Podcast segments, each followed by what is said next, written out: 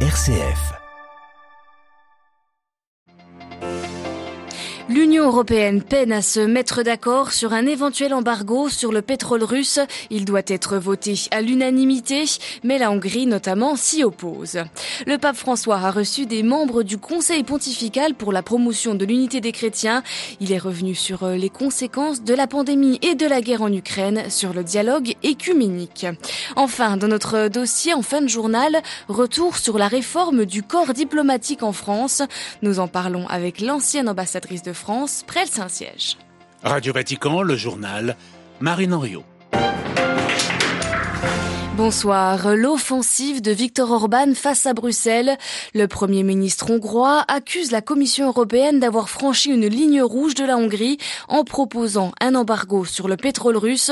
Avec cet embargo, la Commission aurait porté atteinte à l'unité de l'Europe et une telle mesure reviendrait à larguer une bombe atomique sur l'économie hongroise. C'est ce qu'a déclaré Viktor Orban à la radio publique hongroise cet après-midi. Les 27 ont donc remis leur ouvrage sur le métier et tentent de renégocier le sixième paquet de sanctions que la Commission européenne a mis sur la table depuis mardi soir. À Bruxelles, Pierre Benazet. La Commission européenne a eu elle-même du mal à se mettre d'accord sur le sixième paquet de sanctions à l'encontre de la Russie. Elle ne pouvait donc s'attendre à une adoption sans encombre par les gouvernements de l'Union. Mais depuis mardi soir, les ambassadeurs, représentants permanents des 27 à Bruxelles, négocient sans relâche et les propos de Viktor Orban n'ont pas été une surprise. La Commission leur a donc proposé ce vendredi un texte amendé. La Hongrie et la Slovaquie pourraient bénéficier d'un sursis étendu à l'embargo pétrolier européen. Au lieu de fin 2023, c'est jusqu'à la fin de 2024 que les deux pays pourraient continuer à acheter du pétrole à la Russie. Et la République tchèque pourrait elle aussi bénéficier d'une exemption temporaire jusqu'à la mi-2024. Pour les Européens, cet embargo pétrolier est aussi une décision à long terme pour tirer un trait définitif sur la dépendance énergétique vis-à-vis d'une Russie de plus en plus hostile. Et c'est là le nœud du problème, car en fin de compte, à L2, la Hongrie et la Slovaquie représentent à peine 2% de la consommation de pétrole dans l'Union européenne. Il faut donc aux Européens trouver une décision unanime pour qu'elle ait une portée symbolique. Et faute d'accord entre les 27 ambassadeurs, le chef de la diplomatie européenne, Joseph Borrell, menace de convoquer les ministres des Affaires étrangères de l'Union à partir de mardi. Pierre Benazet, Bruxelles, RFI pour Radio Vatican. La Russie restera pour toujours dans le sud de l'Ukraine. C'est ce qu'affirme un haut responsable parlementaire russe, Andrei Tutchak, cet après-midi en visite à Kherson, dans le sud de l'Ukraine, ville dont Moscou revendique le contrôle total depuis le mois de mars. Au Royaume-Uni, le parti conservateur est affaibli lors d'élections locales. Le décompte des votes est toujours en cours, mais le parti conservateur au pouvoir a perdu deux fiefs clés à Londres.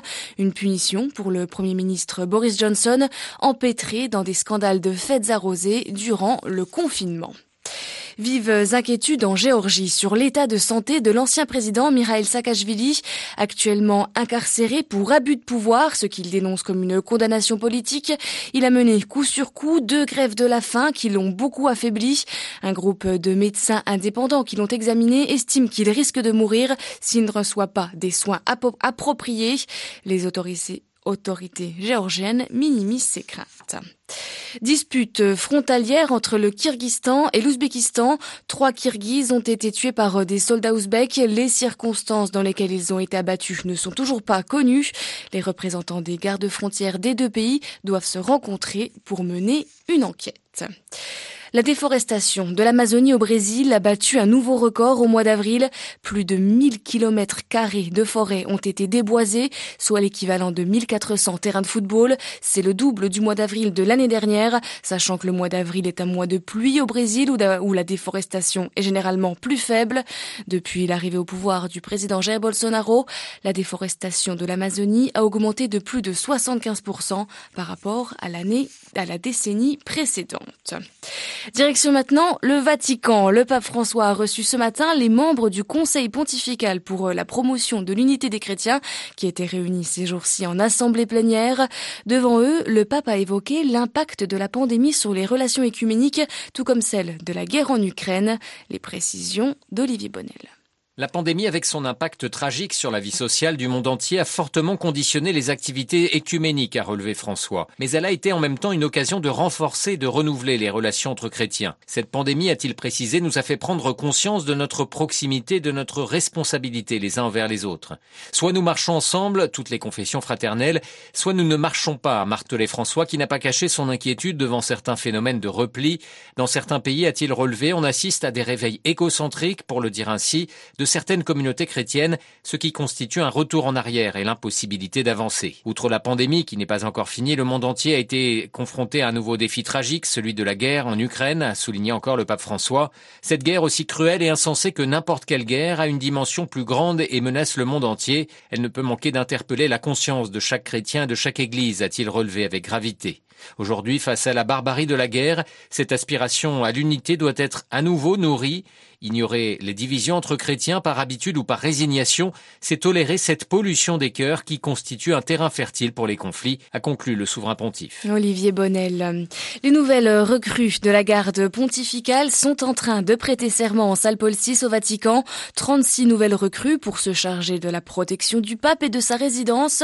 Un rôle assumé par la garde suisse depuis 1506 la sermentation a toujours lieu le 6 mai, une date qui commémore le sacrifice de 147 gardes suisses qui ont protégé la fuite du pape Clément VII durant le sac de Rome en 1527. Plus d'informations sur notre site internet et la cérémonie est à suivre actuellement en direct et commentée en français également sur notre site internet.